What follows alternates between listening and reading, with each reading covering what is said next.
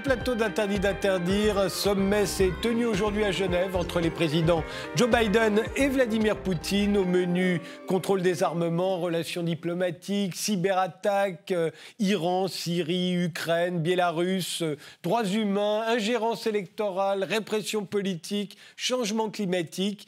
Joe Biden se présente comme le chef du monde libre, une expression que l'on croyait enterrée depuis la fin de la guerre froide. Quant à Vladimir Poutine, il entend être traité en, en chef d'une grande puissance, ben, pas d'une nation vassalisée. Alors que ressortira-t-il de ce sommet? Probablement rien. Les deux hommes ne s'apprécient guère, c'est le moins que l'on puisse dire. Personne ne s'attend à une, une réconciliation, mais c'est quand même toujours mieux de se parler et on peut faire le point sur les forces et les faiblesses de chacun. Pour en débattre, nous avons invité Nicolas Bavrez, vous êtes historien, économiste, avocat, éditorialiste au Point et au Figaro. Votre dernier livre s'intitule L'alerte démocratique. Il est paru aux éditions de l'Observatoire. Vous y rappelez que les démocraties sont fragiles, la liberté peut disparaître. Elles doivent donc euh, reprendre en main leur destin. Et dans un article paru dans le Figaro Vox en 2019, vous écriviez que les démocraties, bien qu'elles ont gagné deux guerres mondiales et la guerre froide, sont en train de perdre l'après-guerre froide. Alors, dans ce face-à-face, euh, euh, qu'est-ce que vous, comment, comment vous le, comment vous l'analysez d'ailleurs ce face-à-face Poutine-Biden auquel euh, on a assisté aujourd'hui bah, Je crois qu'il s'inscrit dans la séquence euh, de cette tournée euh, européenne de, de, Joe Biden. Donc il y avait un signal G7-OTAN qui était un signal politique pour dire que l'Occident n'était pas fini et qu'il y avait maintenant un réalignement entre les États-Unis et l'Europe, notamment pour contenir la Chine. Et avec la Russie, euh, je crois que vous l'avez rappelé, le nombre de thèmes était immense, mais là aussi, il y a un message qui est très clair, qui a d'ailleurs été repris par euh, Vladimir Poutine, c'est qu'il y a aujourd'hui de nouveau un dialogue stratégique entre les États-Unis et la Russie sur la stabilité euh, stratégique. Et ça, c'est important pour Joe Biden. Pourquoi? Parce que euh, les États-Unis sont fragilisés, la nation américaine est divisée, et donc il lui faut la stabilité avec la Russie pour pouvoir concentrer les forces sur la Chine. Adrien Deshuin, vous êtes journaliste spécialisé dans la géostratégie et les questions de défense, ancien élève de l'école militaire de Saint-Cyr et de l'école des officiers de la gendarmerie nationale. Vous êtes l'auteur de La France atlantiste ou le naufrage de la diplomatie aux éditions du CERF et dans le Figaro Vox du 11 juin. Vous accusiez Joe Biden de mettre en scène le retour de l'Amérique à la tête des démocraties face à la seule puissance en Europe qui lui résiste encore, la Russie. Alors vous le voyez comment vous ce face-à-face euh,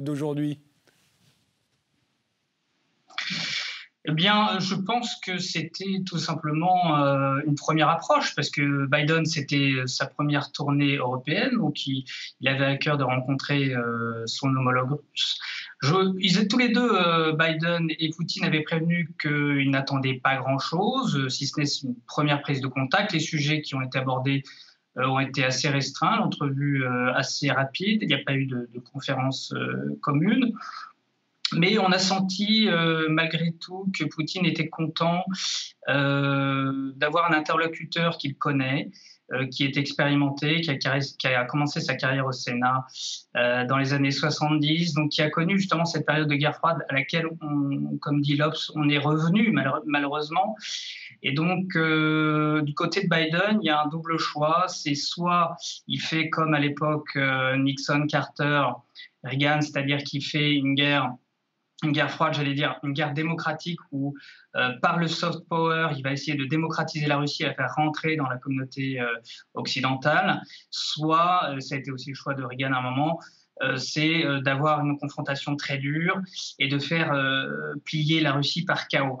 Euh, je pense que Biden euh, va choisir la première option, qui est une option euh, plutôt douce. Voilà, effectivement, comme disait Nicolas Bavré, maintenant, c'est la Chine, l'adversaire numéro un des États-Unis. Jean-Baptiste Noé, vous êtes professeur de géopolitique et d'économie politique à l'IRCOM, vous dirigez un cabinet d'intelligence économique et vous êtes rédacteur en chef de la revue Conflit. Vous venez également de faire euh, paraître vos chroniques de géopolitique aux éditions Boucli euh, sous le titre Les ombres de la Terre. Alors vous, ce face-à-face, euh, vous le voyez comment? Ce sont les, les premières balles de match, d'un match qui va durer au moins 4 ans et donc euh, deux adversaires qui se rencontrent, qui se testent et qui se jaugent. Il n'y a pas grand-chose à en attendre, mais c'est important d'avoir au moins ces premières rencontres et que chacun puisse voir un petit peu ce que l'autre est prêt à faire. Mais la, vraie question, me semble-t-il, c'est euh, est-ce qu'on reste justement dans un schéma de guerre froide ou est-ce que les deux prennent conscience que nous ne sommes plus ni en 1980 ni en 1991, que le monde a changé, qu'il y a de nouveaux acteurs, qu'il y a de nouveaux défis, et que par conséquent, on ne peut plus utiliser les recettes du passé ou les références du passé pour affronter les événements d'aujourd'hui alors justement, c'est ma première question. Alors c'est à vous que je vais, je vais commencer par la poser, euh, Jean-Baptiste Noé. Euh, certains euh, commentateurs redoutaient que Joe Biden ne veuille lancer une espèce de croisade des démocraties contre la Russie. et, d'ailleurs, le terme même de chef du monde libre qu'on lui a octroyé ces derniers temps avait un côté quand même très suranné. Est-ce que c'est à ça que vous faites allusion? Oui, on a l'impression d'être retourné en 1945 avec euh, d'un côté l'Amérique et de l'autre les, Européens euh, qui doivent suivre derrière et qui font euh, cette croisade comme à l'époque de l'Union soviétique. Alors on sait bien que les États-Unis ont, besoin de se présenter comme l'arsenal des démocraties. Ça correspond à leur schéma politique, ça correspond à leur manière de penser le monde et de penser leur place dans le monde et dans l'histoire. Euh, on comprend que Joe Biden, qui est né euh, sous euh, Roosevelt, réactive cet élément-là. Sauf que aujourd'hui, l'enjeu, il est certes la question de la démocratie, il est aussi la question de, ce que font les démocraties chez elles et de la manière dont elles traitent les libertés de manière générale pour leur population et également la question des, nouveaux acteurs, parce que nous ne sommes plus dans un monde bipolaire, nous ne sommes même plus dans un monde euh, tripolaire uniquement avec la Chine. Il y a des acteurs importants en termes démographiques, en termes économiques qui sont en train d'émerger. Et à mon sens, euh, États-Unis et Russie auraient plutôt intérêt à, coopérer et à s'entendre sur des sujets qu'ils ont en commun, euh, plutôt que de rentrer dans une confrontation qui, au regard du monde de 2021, me paraît un peu surannée. Nicolas Bavrez je crois que c'est quand même très différent de 1945, c'est ce qui a été dit, c'est-à-dire que euh, est dans une configuration qui est la mondialisation, euh, elle est en train de se reconfigurer autour de blocs euh, régionaux, et par ailleurs, après avoir cédé à l'illusion de la fin de l'histoire, les démocraties connaissent un, moment de, très grand trou d'air, avec des difficultés intérieures euh, des, nations euh, qui sont euh, très, très tiraillées, des problèmes de modèle économique, et puis des populismes qui remettent en question, ou des tenants de la démocratie libérale qui remettent en question la démocratie. Et puis à l'extérieur, il y a de nouveaux défis, le défi chinois, avec un total capitalisme euh, qui, euh, euh, j'allais dire, rivalise avec les États-Unis, y compris sur le plan de la technologie, du développement économique, et qui revendique une meilleure gestion du capitalisme, de la sécurité de la société, plus le défi idéologique. Et puis, effectivement, des régimes autoritaires, la Russie, la Turquie ou autres. Donc, la deuxième chose, c'est qu'il y a cette configuration qui est très particulière. Et puis, on a eu là-dessus cette, euh, quand même cette crise inouïe du Covid euh, qui a très fortement euh, déstabilisé notamment les démocraties, y compris par exemple sur les systèmes de santé. Elles étaient réputées être les meilleures du monde, elles y consacrent des, moyens considérables, et on a vu que sur la vaccination ça va mieux, mais la première phase a quand même été très douloureuse. Donc, la configuration est vraiment, vraiment différente. Qu'est-ce qu'on peut dire là-dessus? Sur l'idée de la grande alliance d'abord des démocraties, cette grande alliance elle-même, elle est très différente de 45, parce que, euh, pour le coup, les États-Unis ont toujours l'idée évidemment d'être à la tête, mais il y a bien un pilier européen, mais un pilier asiatique, qui pour eux est euh, au moins aussi important, puisque les États-Unis sont en train de basculer vers euh, euh, vers l'Asie. Donc, euh, les choses sont très différentes. Sur la relation avec la Russie, c'est vrai que la confrontation, en fait, n'est pas dans l'intérêt d'aucun des deux, ça c'est certain. Elle n'est pas du tout dans l'intérêt des Russes non plus, puisque Vladimir Poutine a aussi échoué dans son pivot vers l'Asie. et en revanche, les compromis sont compliqués. Parce qu'aujourd'hui, depuis 2014 et la Crimée, c'est vrai que la nature du régime russe est très liée quand même euh, au discours et à la posture anti-occidentale. Et du côté des États-Unis, c'est vrai que c'est très compliqué de passer un vrai compromis avec la, la Russie. À terme, la mécanique américaine, c'est là où on est quand même là aussi différent de 45, c'est que L'idée de manœuvre américaine, c'est de faire la réciproque de ce qu'a fait Kissinger en 72. C'est-à-dire qu'en 72, l'ennemi principal, c'était l'Union soviétique, la Chine était alliée, ils avaient réussi à isoler la Chine, et ensuite, euh, l'Union soviétique a fini par tomber. Aujourd'hui, la manœuvre est inverse, c'est-à-dire que l'ennemi principal, c'est la Chine, il faut essayer d'éviter l'Union de ces euh, pays euh, autoritaires. Et l'idée de manœuvre, ce serait un jour d'arriver à détacher la Russie de la Chine. Mais aujourd'hui, c'est beaucoup trop tôt parce que internationalement, ça n'est pas possible. Parce qu'aussi, je le répète, Biden a conscience que euh, les États-Unis sont quand même aujourd'hui trop divisés pour faire de la très grande politique étrangère. Donc le but de Biden, c'est déjà de stabiliser le système, de concentrer les forces sur la Chine et de pouvoir réunifier l'Amérique. Mais c'est aussi nous, enfin, et en particulier les États-Unis, qui avons jeté la Russie dans les bras de la Chine. La, Russie, euh, même Vladimir Poutine, au début de son mandat, il n'avait qu'une envie, c'était de s'intégrer à la communauté occidentale. Non, mais le, moment où ça se retourne, c'est 2014 euh, euh, et, et, la Crimée. Mais enfin, pour en discuter très longtemps, mais l'idée de dire que c'est que l'Occident a, repoussé la Russie, très franchement, euh, c'est une idée fausse. Quand on regarde ce qui avait été fait avec le partenariat au sein de, l'OTAN, avec, il se trouve que le Vladimir Poutine a considéré, à tort ou à raison, euh, qu'il y avait une volonté explicite euh, de faire passer tout le, ce qu'il considérait l'empire euh, proche sous la bannière de l'Union européenne et de l'OTAN. Très franchement, je ne crois pas que ça a été le, le cas de quiconque et, et personne. il est clair qu'en Europe, a fortiori, où il n'y a plus que la France dans l'Union qui a une armée à peu près digne de ce nom. Personne n'a eu l'idée d'aller faire des interventions militaires en Ukraine et a fortiori euh, d'aller déstabiliser militairement la, euh, militairement la Russie.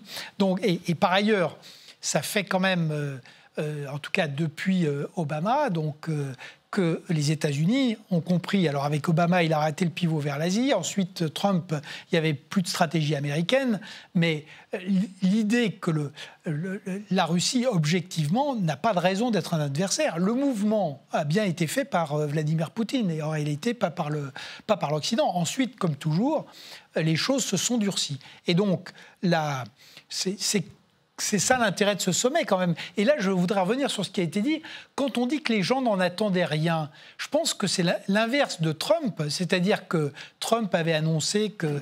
Euh, on a d'abord eu euh, Obama, le reset, ça a été calamiteux. Euh, ensuite, Trump, en réalité, voulait un accord avec Poutine. Ça a tourné au désastre et on a eu... des signaux négatifs et des sanctions ensuite qui se sont enchaînés. Moi, je ne suis pas persuadé qu'il y ait si peu de résultats que ça dans ce sommet. Parce que d'abord, on a rétabli, alors certes c'est technique, mais l'échange des ambassadeurs, c'est quand même euh, la base pour pouvoir euh, dialoguer. Oui, les, ambassadeurs reviennent euh, dans chacun des pays respectifs. Chaque, pays renvoie des ambassadeurs, ce qui est quand même la base. Vrai que Ensuite, s'il y a vraiment un dialogue sur la stabilité géopolitique c'est un point important. Là où on ne rejoue quand même pas la guerre froide dans les mêmes termes, c'est qu'on a annoncé aussi que ce dialogue allait intégrer le cyber. C'est quand même la première fois qu'on va avoir euh, des grandes puissances qui vont discuter du cyber, de l'idée d'essayer de construire des règles autour de ce euh, nouveau monde. Et ça, euh, donc, c'est pas fait, hein, mais et ensuite, on a quand même l'idée que euh, tout le monde met euh, les sanctions ou euh, le déploiement de 100 000 hommes à la frontière de l'Ukraine, enfin que tout ça, on va le geler, le temps de voir si on arrive. J'ajoute qu'il y a quand même donc la prolongation des, accords de, New Start et donc un dialogue qui va se poursuivre aussi sur l'arsenal nucléaire. Donc si tout ça se met en place, très franchement, pour un sommet qui, soi-disant, dont personne n'attendait rien, euh, ça serait, à, mon sens, je trouve que c'est pas si mal. Dont acte. Euh, Adrien Desvins. Oui, effectivement, le, sommet s'est bien passé. Là, on est d'accord là-dessus. Euh, Maintenant, je voudrais revenir sur deux trois, deux, trois choses qui ont été dites, notamment sur le bloc euh, des démocraties mené par les États-Unis.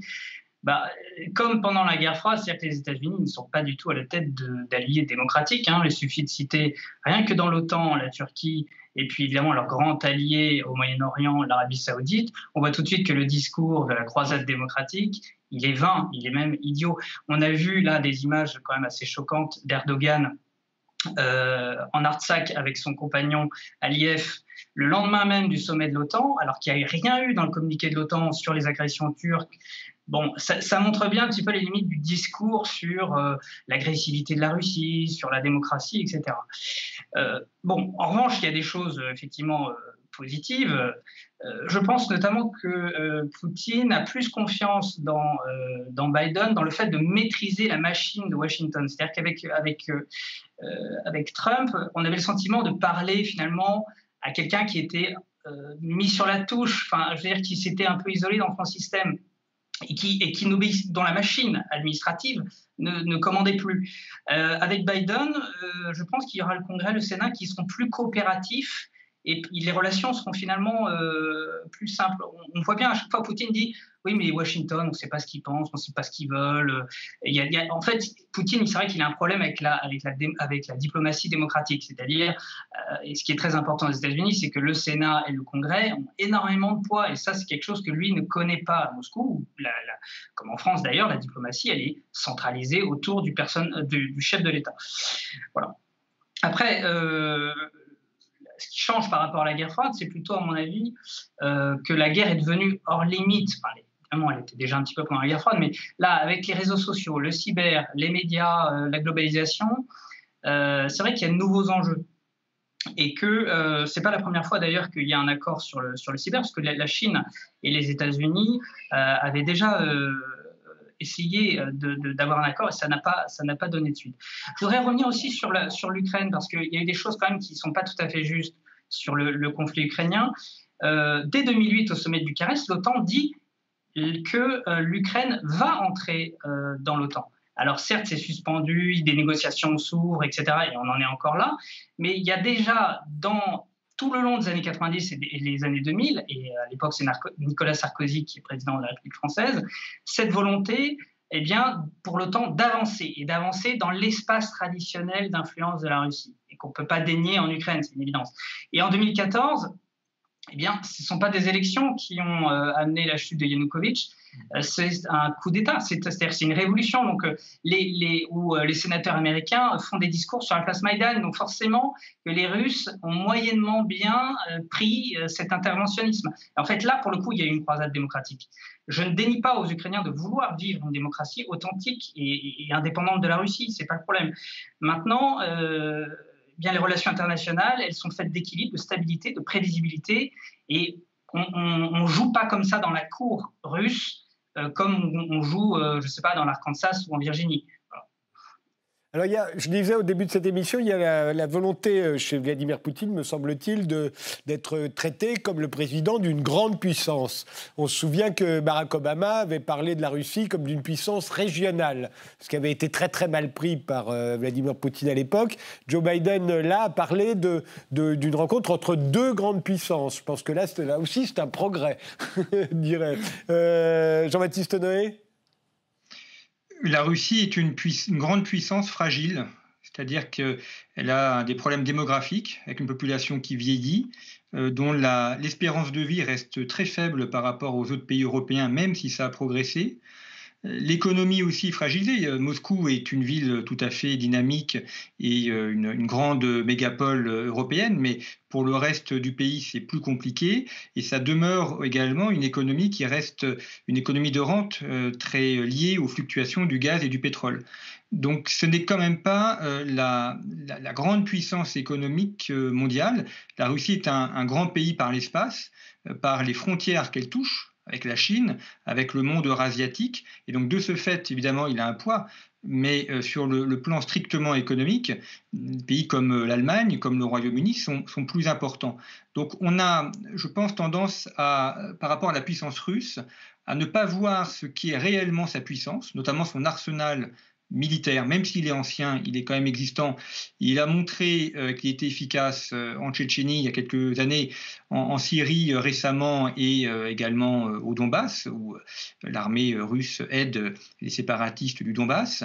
Mais sur l'élément strictement économique, la fragilité est, malgré tout là. Ceci dit, étant donné l'état d'endettement des pays européens et la fragilité euh, de plus en plus forte de l'euro, euh, nous allons nous aussi être confrontés à cette fragilité économique. Donc entre euh, deux grandes puissances fragiles, le bloc occidental et la Russie, on, a intérêt à trouver des points d'intérêt communs. Nicolas Babrez bah, À vrai dire, aujourd'hui, c'est la, la réalité, c'est que toutes les puissances sont fragiles. Euh, en tout cas, ce qui est certain, c'est que quand Barack Obama avait dit que la Russie était une puissance régionale, il a clairement dit euh, une énorme bêtise, puisque ça s'est révélé faux. Euh, et ça a été démontré comme faux avec le, poids que la Russie euh, a pris ensuite euh, au Moyen-Orient. Donc là, les faits montrent que ça n'est pas vrai, et, ça n'est pas vrai non plus pour l'influence que le, la Russie peut avoir sur, sur l'Europe. Donc c'est tout à fait juste que le, bon, le, rapport de la Russie avec la Chine, c'est 1 à 10 sur la démographie, c'est 1 à 12 sur l'économie. Donc, et par ailleurs, c'est une économie qui est fondée comme celle de l'Arabie saoudite sur effectivement la rente des hydrocarbures. Et cette rente, euh, elle est à la fois fragile et en plus, euh, elle a vocation à disparaître avec euh, la lutte contre le réchauffement climatique et la transition écologique. Bon, mais cela dit, bon, l'Europe n'a pas de, de, capacité militaire propre et on voit qu'elle a même difficilement la volonté d'essayer d'améliorer les choses. Une économie fragile, des sociétés vieillissantes. Euh, les États-Unis ont quand même une nation euh, qui sort très très abîmée euh, des années Trump, et la Chine a aussi ses points faibles. On l'a vu, elle aussi, elle a un problème de vieillissement démographique, elle a des problèmes de, dette aussi, et un doute sur la capacité à continuer à faire de l'innovation avec un système idéologique extrêmement rigide. et un, système totalitaire et, de de partis de partis uniques. Donc, ce qui caractérise le monde, euh, je crois, euh, c'est le fait qu'il est vraiment multipolaire, mais il est vraiment instable, il est vraiment dangereux. Tous les leaders potentiels, pour l'instant, on n'en a pas de, de, vrai. Et par ailleurs, c'est pour ça aussi que je trouve que cette conférence, ce sommet est intéressant. C'est que le, on a des risques, y compris des risques planétaires qu'on a vus avec la pandémie qui ont explosé. Et tout ce qu'on avait mis comme institution ou comme règle pour essayer de contenir un peu euh, la violence ou d'être au moins en position de discuter de ce qui se passe, tout a été quand même euh, euh, démantelé dans, les, dans les dernières années. Et donc l'idée de reconstruire, parce que derrière la stabilité, il y a quand même l'idée d'essayer de reconstruire un cadre de sécurité. Avec la Chine, je ne pense pas du tout que ce soit possible, puisque c'est une rivalité ouverte.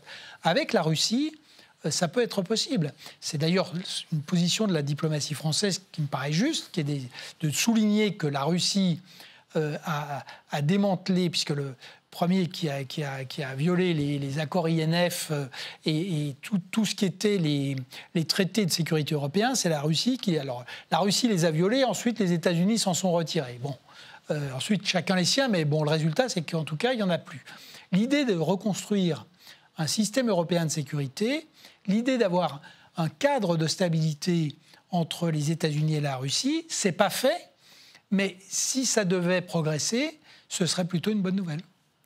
Réaction d'Adrien Desjouins, mais il nous reste juste une minute et demie. Après, je vous redonnerai la parole, on va faire une pause, mais allez-y, un mot.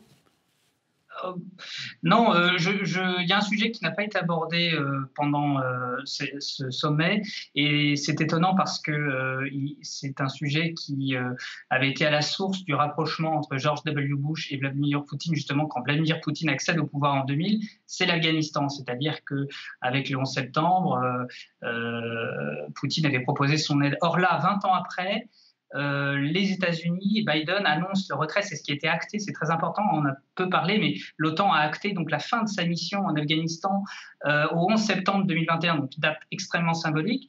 Et là, euh, la Russie aurait pu quelque part aussi apporter son aide pour le retrait des troupes, comme elle l'avait déjà fait auparavant. Or, ça n'a pas été le cas. Et c'est d'ailleurs c'est symptomatique, c'est Erdogan qui a proposé pour le coup son, son, appui pour le contrôle notamment de l'aéroport de Kaboul, qui est la grande inquiétude des, des Occidentaux. On fait une pause, on se retrouve juste après.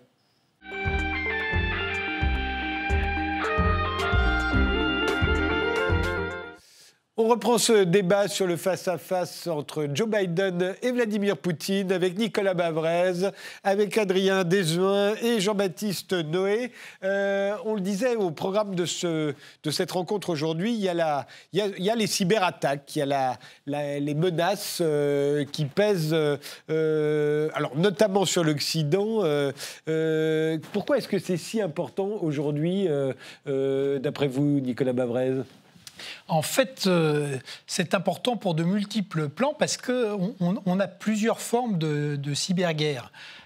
La plus immédiate, c'est laquelle on pense tout de suite, c'est euh, le fait euh, d'attaquer pour dérober de l'information ou pour les mettre en échec les systèmes gouvernementaux ou les systèmes militaires.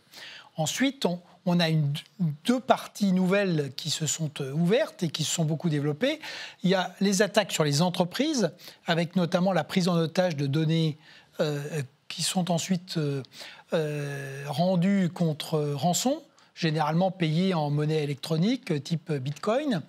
Et puis ensuite, la dernière chose qui est apparue à partir de 2016, euh, avec le Brexit, euh, l'élection présidentielle américaine, d'autres élections ensuite, et, qui s'est développé beaucoup euh, avec la pandémie, c'est l'action, l'interférence sur les élections ou sur l'opinion publique ou les stratégies de désinformation par exemple, sur les, sur les vaccins. Donc, ce qu'on appelle l'ingérence, hein, en général. Voilà, et, donc ça couvre un champ qui est quand même extrêmement, extrêmement vaste. Et, c'est vrai qu'on euh, on retrouve, dans, en tout cas sur les attaques sur les Occidentaux, euh, il y a deux pays qui sont régulièrement désignés, avec euh, la difficulté d'identifier la source de ces attaques, parce que c'est un vrai problème, ce sont la Chine et, la Russie. La Russie qui a une capacité extrêmement forte et euh, une organisation originale, puisque c'est un peu la guerre de course euh, version 21e siècle, c'est-à-dire que... Les pirates et les corsaires. Voilà, on a des, des hackers privés euh, et qui passent sous euh, commandement des autorités russes, euh, qui peuvent faire leurs affaires sur les, entreprises occidentales, et qui passent sous commandement des services russes quand il y a une question stratégique qui se, pose. Donc, c'est vrai que cet, ensemble est, très, très préoccupant, et on sait tous que nos sociétés, on l'a encore vu a fortiori pendant la pandémie, ce qu'on appelle la résilience de nos sociétés, elle dépend de manière cruciale aujourd'hui euh, du fonctionnement de, ces systèmes informatiques. Et si on doit développer à l'avenir euh, des avions autonomes, des euh, véhicules autonomes et, automatiser toute une partie des activités vitales de nos sociétés, ce sera encore plus important. Donc voilà pourquoi c'est un, enjeu qui est un enjeu extrêmement important pour le... Et c'est vraiment un des grands enjeux du XXIe siècle, puisque finalement, quand on réfléchit à les, trois grands dossiers, euh, indépendamment des questions stratégiques dont on parle, mais ça sera la révolution numérique. Et là encore, on va avoir des problèmes de régulation. On voit un peu, on le voit avec le GAFA, mais on va les avoir justement, là encore, c'est la même question. Est-ce qu'on arrive à bâtir un système de régulation à début d'ordre numérique?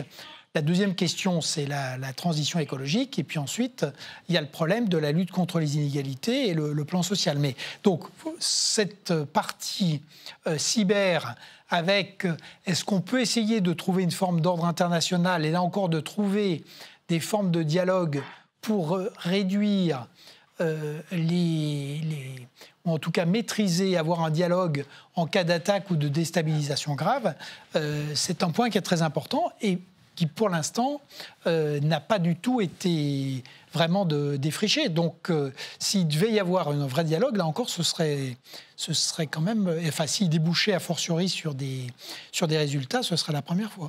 Alors il faut rappeler que Vladimir Poutine a toujours dit, euh, et encore récemment, que... pardon. à chaque fois, on accuse les Russes de toutes ces cyberattaques, mais qu'on n'a jamais fourni la moindre preuve.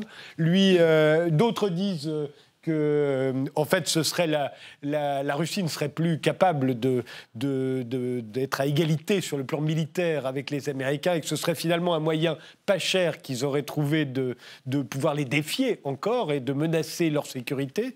Et puis enfin, d'autres rajoutent également que les Américains eux-mêmes ne se privent pas de faire ce type d'attaque euh, informatique. Alors, euh, Jean-Baptiste Noé, votre point de vue sur tout ça?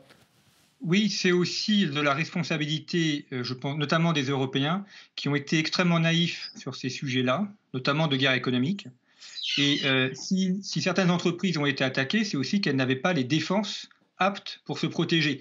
Vous avez l'hôpital de Nice, par exemple, récemment, euh, la ville d'Angers, dont l'ensemble des services techniques ont été bloqués parce que des logiciels n'étaient pas à jour, parce qu'il n'y avait pas un minimum de protection cyber.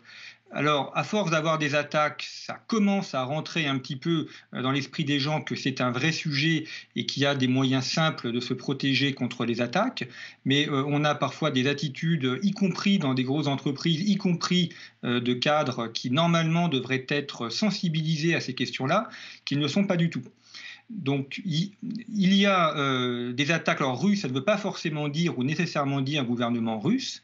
Euh, il y a aussi, euh, comme dans tout sport, un côté de, plaisir, hein, de, monter le plus haut possible et de montrer qu'on a été capable d'attaquer tel ou tel élément et, de, s'en vanter ensuite sur les réseaux. donc il y a une concurrence dans l'adrénaline de, la cyberattaque, mais il y a après une nécessité y compris pour les PME et les TPE. Alors les, grosses entreprises ont souvent les moyens financiers, elles, ont, elles, commencent à le comprendre un petit peu. Pour les PME, c'est beaucoup plus euh, compliqué parce que ça a un coût, évidemment, cette protection.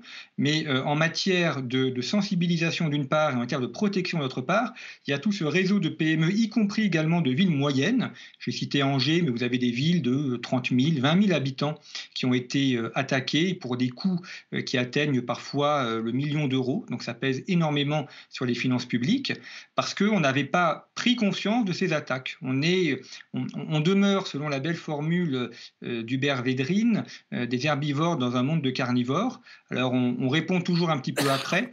Euh, je crois que sur ce plateau, nous sommes au moins trois lecteurs de Tocqueville qui avaient très bien expliqué que les démocraties partaient toujours avec un ou deux trains de retard à la guerre, mais elles finissent par gagner. Donc espérons qu'elles comprennent aussi l'enjeu de, cette euh, cyberguerre, euh, qu'elles y mettent les moyens pour se protéger et pour la gagner.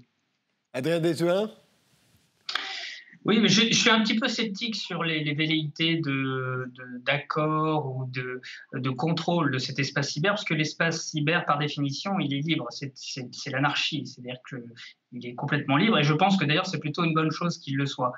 Euh, si on voulait faire un accord, euh, il faudrait peut-être imaginer une agence euh, indépendante, par exemple l'ONU, sous le, sous le contrôle des grandes puissances. Et franchement, j'y crois pas du tout. Donc, ça me paraît pas atteignable. Donc on peut discuter, mais je pense qu'il faut se rendre à l'évidence, les, attaques défense euh, vont continuer. Alors, euh, la, Russie est une puissance militaire euh, moindre que ce qu'elle a été auparavant, mais ça reste une puissance nucléaire. Les Américains et les Russes se partagent 90% des, arsenaux nucléaires, hein, donc c'est entre eux que, que, ça se joue. Du côté des Américains, il y a l'OTAN, on l'a dit. du côté des Russes, alors il y a moins d'alliés, mais parfois ils sont assez encombrants d'ailleurs. On l'a vu avec Loukachenko ou avec Bachar el-Assad. Euh, dans cette euh, face à face, là, il y a, qui et qui, à votre avis, euh, Nicolas Mavrez? Non, mais la Russie a fait un choix, comme on l'a dit aujourd'hui. elle est plus dans la course d'un point de vue économique, mais elle reste très forte sur le plan militaire. Et en fait, Vladimir Poutine a fait un choix de, reconstituer euh, la capacité de la Russie à jouer un rôle de puissance à partir de l'arsenal militaire. C'est aujourd'hui un pays arsenal, mais c'est un pays euh, qui, vous l'avez rappelé, donc en matière nucléaire, continue à avoir euh, un arsenal extrêmement impressionnant. C'est un pays aussi qui a fait la démonstration qu'il avait reconstitué une capacité à, opérer de manière classique. On a vu pendant le euh, les événements de Syrie, euh, des bombardiers russes faire le tour de l'Europe pour aller bombarder la Syrie et revenir. Euh, donc on a de nouveau aujourd'hui des bateaux russes, des sous-marins russes sur beaucoup de, de, mers du globe.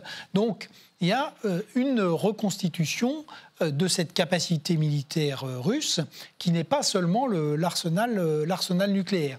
Et derrière, il y a un choix de peser sur les affaires du monde à partir d'une, en, bâtissant une capacité de nuisance et en en faisant régulièrement la démonstration.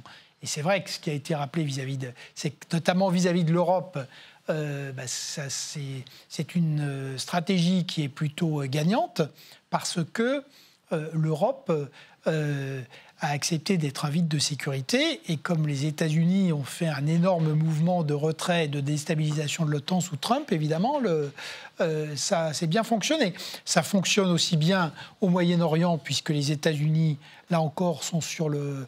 Euh, et poursuivent en réalité leur retrait.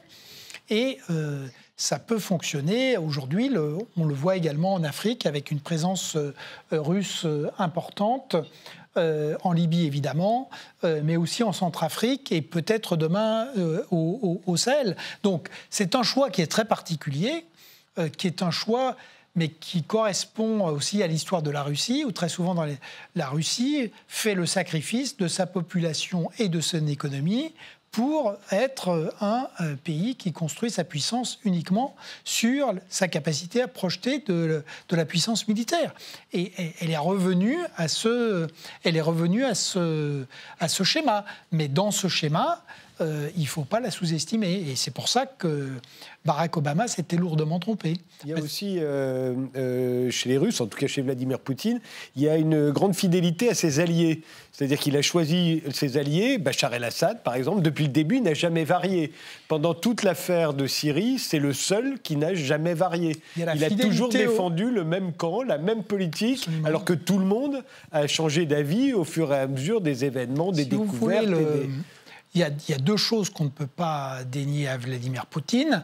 C'est d'abord, effectivement, le choix des alliés. Ensuite, il y a une très grande intelligence stratégique, c'est-à-dire que si on prend par exemple la Syrie, euh, entre les moyens engagés et le résultat obtenu, le rapport est euh, exceptionnel. C'est-à-dire que par ailleurs, le, les Russes excellent avec une mise militaire en réalité assez limitée à obtenir des gains stratégiques euh, euh, très forts. C'est l'inverse des États-Unis. C'est la même chose sur le. Voilà, et si, euh, si on regarde pour l'instant de l'autre côté, parce qu'il faut toujours regarder les deux côtés, et vous avez raison de pointer que si on regarde de l'autre côté, bon, 20 ans d'Afghanistan ont été investis entre 2000 et 3000 milliards de dollars pour partir effectivement piteusement le, le, 11 septembre prochain. Irak, Syrie. Euh, et de notre côté, euh, euh, côté français, la Libye, le moins qu'on puisse dire, c'est que le résultat stratégique n'est pas convaincant. Et le Sahel, ça, risque d'être un petit Afghanistan. la seule intervention vraiment réussie, ça a été la Côte d'Ivoire. Et, bon. Donc, du côté occidental, à l'inverse, vous avez raison de dire que pour l'instant, par rapport aux moyens engagés, les résultats obtenus euh, le moins qu'on puisse dire, c'est que c'est pas très, euh, c'est que c'est pas très convaincant. Adrien Desjouin. Oui, euh, c'est sûr que la Russie est le, pays le plus vaste au monde et que par conséquent, il estime qu'il est une puissance mondiale. Il ne supporte pas qu'on le cantonne justement à son, à son étranger proche. Donc il a à cœur de montrer qu'il il peut effectivement se déployer et avoir une politique étrangère autonome, que ce soit en Afrique, au Moyen-Orient, même en Amérique latine et en Asie. Euh, et il faut reconnaître qu'effectivement, il y a un certain succès parce qu'il a compris comment la mondialisation, je parle de Poutine, a été, euh, les conflits mondiaux modernes étaient faits, c'est-à-dire, c'est surtout à base de forces spéciales, de cyber. Il y a euh, aussi une bonne connexion, je trouve, entre à la fois le ministère de la Défense et le ministère des Affaires étrangères. Donc, il y a des objectifs politiques qui sont bien définis, qui sont bien clairs. Ça, paraît assez cohérent et, ça marche plutôt bien. Là où je ne suis pas d'accord avec Nicolas euh, Bavrez, euh, c'est sur l'Europe, parce que sur l'Europe, c'est peut-être un vide stratégique, mais le vide a été comblé par les États-Unis, même sous Trump. Hein, et, d'ailleurs, à la demande de, toute l'Europe de l'Est, hein, les États-Unis ont continué à avancer et à occuper l'espace européen. Donc Poutine est en échec en Europe. Il n'y a pas eu d'avancée particulière. Il a essayé d'entamer un dialogue avec la France, avec l'Italie, mais sans vraiment de résultats. Et comme la Russie, l'objectif, c'est de, s'accroître tous azimuts, hein, il n'y a jamais de choix, soit l'Asie, soit l'Europe, soit le Moyen-Orient, on va dans tous les sens à la fois, parce qu'on est une puissance mondiale, une puissance amphibie, c'est-à-dire à la fois terrestre et maritime. Effectivement, il s'est beaucoup rapproché de la Chine, un peu à cause des Russes d'ailleurs. Et euh, technologiquement, il a apporté beaucoup euh, à la Chine, il a apporté, apporté, beaucoup aussi militairement à la Chine. C'était un appui politique et diplomatique à la Chine pendant toutes ces années. Et maintenant, les États-Unis, on a l'impression qu'ils se réveillent et qu'ils disent Ah mince, euh, on les a trop laissés faire. La Russie, effectivement, euh, sa puissance est, de nouveau opérationnelle, ce qui n'était plus le cas pendant toutes les années 90. Et finalement, la Russie a apporté son concours à, l'émergence de la puissance chinoise. Et donc, il faut qu'on arrête ça. Maintenant, il faut que les États-Unis euh, bah, passent à l'acte, c'est-à-dire qu'ils ont, fait le diagnostic, ils ont compris ça, je pense que Biden l'a bien compris. Donc s'ils veulent effectivement séparer la Russie de la Chine, il va falloir qu'ils mettent les moyens, qu'ils mettent euh, fassent des pas en avant. D'ailleurs, c'est eux qui ont demandé le sommet de Genève. Hein. C'est pas, c'est pas Poutine. Alors, évidemment, Poutine a accepté très rapidement. Il était très heureux de le faire parce qu'il a à cœur de montrer justement qu'il peut avoir un dialogue en bilatéral avec les États-Unis, ce qui n'est pas le cas de toutes les puissances au monde, hein, y compris la France. Donc, euh, voilà, je pense que maintenant, Biden, bah, il va falloir que pour attirer les Russes, il va falloir qu'il donne un petit peu de, de grain à moudre. Jean-Baptiste Noé oui, une, puissance militaire, elle n'est effective que dans l'action militaire. Donc vous avez des grandes puissances sur le papier, euh, et puis on, voit ensuite quand le combat arrive si ça fonctionne ou pas. C'est notamment le cas de la Chine. Si jamais il devait y avoir une guerre, on verrait, on verra euh, comment la Chine se débrouille. Aujourd'hui, vous n'avez dans le monde que trois pays qui ont une expérience du feu continue depuis 1991. C'est la Russie, les États-Unis et la France. L'Angleterre y a un peu renoncé et l'Allemagne également. Donc ce sont des expériences du feu assez différentes, mais, mais qui est réelle, qui veut dire également qu'on peut tester euh, les, le matériel et, surtout qu'on transmet l'héritage de la guerre, qu'on a des générations. On voit le général Lecointre qui euh, prend sa retraite, il a commencé dans les guerres de Yougoslavie. On a une nouvelle génération qui arrive. Et ça, c'est extrêmement important dans la, manière de faire la guerre, d'avoir cette transmission et cette continuité des générations du feu. Et ça fait d'ailleurs un point commun entre Moscou, Washington et Paris. Et, les Russes, euh, c'était rappelé, ont, cette capacité euh, d'avoir euh, un très bon ratio entre moyens employés et gains obtenus, qui est effectivement l'inverse des États-Unis. Les, les, Français sont un peu médians. Mais ce qui manque également, et notamment à la France et aux États-Unis, c'est une définition claire de ce qu'on appelle l'état final recherché quand les Russes interviennent en Syrie, c'est clair, ils veulent maintenir Bachar al-Assad et ils veulent essayer euh, d'éjecter les puissances occidentales. Et en Tchétchénie, il s'agissait de, pacifier la région, ce qu'ils ont réussi, y compris dans la douleur. Euh, nous, au Sahel, on n'a pas véritablement euh, d'objectifs euh, clairement définis. Pareil, quand on intervient en Libye, on voit bien qu'on change un petit peu au fur et à mesure et que finalement, ça finit par le renversement de, de Kadhafi, ce qui n'était pas prévu à l'origine. Donc, il nous manque une, une claire définition d'une stratégie diplomatique, relations internationales et géopolitique et donc un appareil militaire qui se coordonne d'un point de vue tactique à la stratégie que l'on définit. Et pour l'instant, on en reste dans les mots, donc euh, la défense de la démocratie, euh, euh, l'arsenal des démocraties ou le monde libre, mais sans dire exactement ce que l'on entend et ce que l'on veut atteindre comme objectif, ni quels moyens, y compris militaires, mais pas que, on est capable d'y mettre. Alors justement, dernière question, puisque ça, ça porte sur les droits de l'homme, dans la démocratie et dans le chef du monde libre, il y a aussi l'idée des droits de l'homme. Euh, euh, Vladimir Poutine euh, a bien compris, dans l'histoire, on, pense à Navalny, on pense à l'opposition. Il a répondu dans sa conférence de presse, oui, mais est-ce que Guantanamo, ce sont les droits de l'homme? Est-ce que la torture à Guantanamo, c'est défendre les droits de l'homme? Est-ce qu'on peut mettre ça sur le même plan Nicolas Bavrez Moi, ce qui me semble précisément, c'est que dans le en fait, dans la manière dont Biden a abordé ce, euh, sommet, c'est que c'est pas du tout une croisade.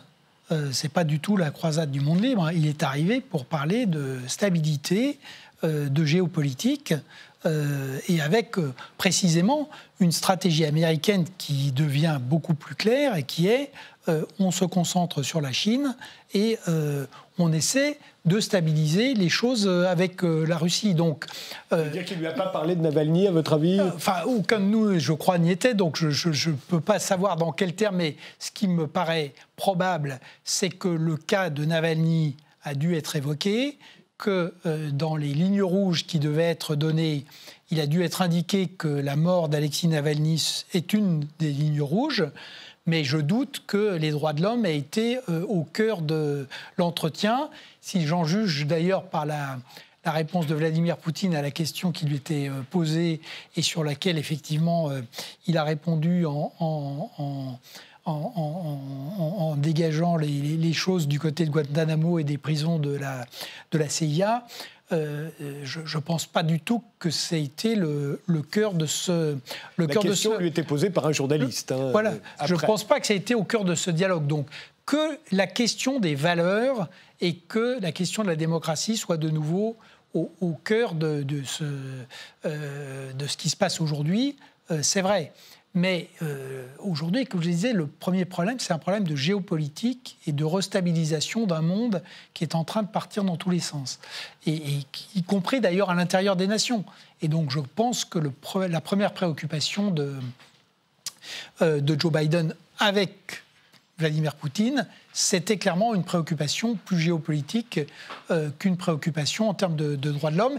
Et je ne pense pas du tout que le, rien dans la manière dont c'est, dans les thèmes d'ailleurs qui étaient évoqués, y compris, ne, renvoie à cette, euh, euh, cette idée d'une croisade du monde libre. Je pense que c'était beaucoup plus géopolitique. Et que d'ailleurs, si ça, produit, peut-être, si, ça doit produire des résultats concrets, c'est parce qu'il y a eu cette approche qui n'était pas une approche idéologique, mais une approche en termes de diplomatie, de stratégie et d'équilibre des puissances. Adrien Desjouin oui, je, rejoins en grande partie ce qui a été dit, c'est-à-dire que on a d'une part, part les journalistes euh, qui ont posé des questions, euh, centré, hein, je parle des journalistes anglo-saxons, centrés sur Navalny, etc., la question des droits de l'homme. Mais quand on regarde euh, effectivement euh, Joe Biden et Poutine, ces images qu'on a eues aujourd'hui, ils sont très souriants. Euh, Biden fait des, grands sourires, Poutine a l'air ravi. on n'a pas du tout l'impression effectivement de cette croisade. Et je crois que c'est un, élément qu'a bien compris Biden lorsqu'il a rencontré Poutine, c'est qu'il est important d'avoir des relations personnelles entre chefs d'État pour pouvoir avancer, pour pouvoir avoir des, accords. Et bah, effectivement, ça passe par la mise un peu sous le boisseau euh, des, questions euh, démocratiques. Jean-Baptiste Noé les droits de l'homme, c'est toujours à géométrie variable et c'est un peu utilisé quand, ça arrange, parce qu'on euh, ne parle pas du Yémen, où il y a quand même une guerre épouvantable qui déroule depuis plusieurs années. On ne parle pas non plus de Hong Kong et les États-Unis ont très très peu réagi à la prise de Hong Kong par la Chine. Donc euh, il, y a, les droits de l'homme, mais il y a la réalité derrière des puissances. Et donc on, invoque les droits de l'homme quand ça peut arranger une diplomatie, une géopolitique, ou quand on sait qu'on a un adversaire euh, à qui on peut un peu tendre le bras. Et euh, l'espace, il nous reste trois minutes. Euh, euh, il y, a beaucoup d'actualités sur l'espace. Voilà un, domaine dans lequel la Russie tient encore sa place. Qu'est-ce qui se joue là-haut, puisque les Chinois commencent à, y aller également? Alors, y a, apparemment, il y a, un, endroit géographique qui a été évoqué, ce sont les pôles.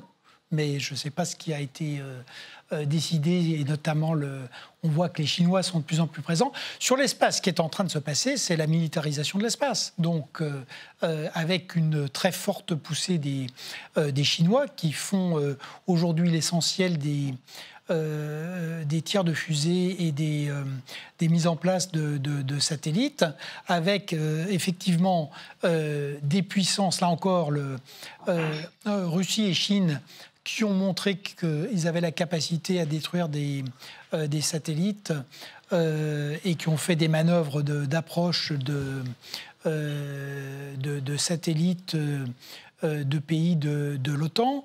Donc, euh, euh, là encore, ce qui se joue, c'est de savoir si, et en même temps, il y a des formes de coopération qui continuent avec le, euh, la station spatiale, évidemment, et la Russie qui a passé un accord avec la Chine quand même en mars dernier. Donc la Russie qui, a montré qu'elle qu'elle était en balance. Et la Russie, pour les Chinois, là encore, a une vraie valeur parce que la Russie a une expérience notamment des vols habités c'est les seuls avec les Américains à avoir cette, euh, cette, profondeur, de, cette profondeur de champ. Donc ce qui se joue dans l'espace, c'est un point déterminant qui est d'ailleurs lié au cyber, parce qu'il euh, n'y a pas de cyber euh, sans, sans, espace. Et donc par certains côtés, l'espace, c'est un peu, et le cyber, c'est ce qu'était la mer au 19e siècle. C'est-à-dire que qui tient l'espace et le cyber va tenir la Terre au 21e siècle. Cela dit, la mer a encore euh, beaucoup d'importance sur notre Terre, hein, y, compris sur le, cyber, mais, mais 90% du commerce mondial, euh, c'est pas la mer. Elle a, une, grande importance, effectivement, sur le commerce en, sur le commerce en volume. Ça ne veut pas dire qu'elle qu'elle elle a quand même pas le monopole qu'elle a eu euh, au, au 19e siècle. Un mot sur l'espace, euh, Jean-Baptiste Noé, Adrien Desjuin, il nous reste, au il nous reste 20 secondes, alors juste un mot très court. la technologie. Donc c'est celui qui maîtrise la technologie qui gagnera, ce qui suppose d'ailleurs de très forts investissements. Adrien Desjuin, dernier mot oui, je crois que la Russie euh, dit officiellement qu'elle veut conserver euh, l'espace comme un espace, comme un espace justement neutre, c'est-à-dire où il n'y ait pas de guerre. Mais je, je, crois que là encore, comme le cyber, personne n'y croit et que tout le monde va aller vers l'armement de l'espace, malheureusement. Mais c'est comme ça. Je vous remercie tous les trois d'avoir participé à ce débat. Merci de nous avoir suivis et rendez-vous au prochain numéro.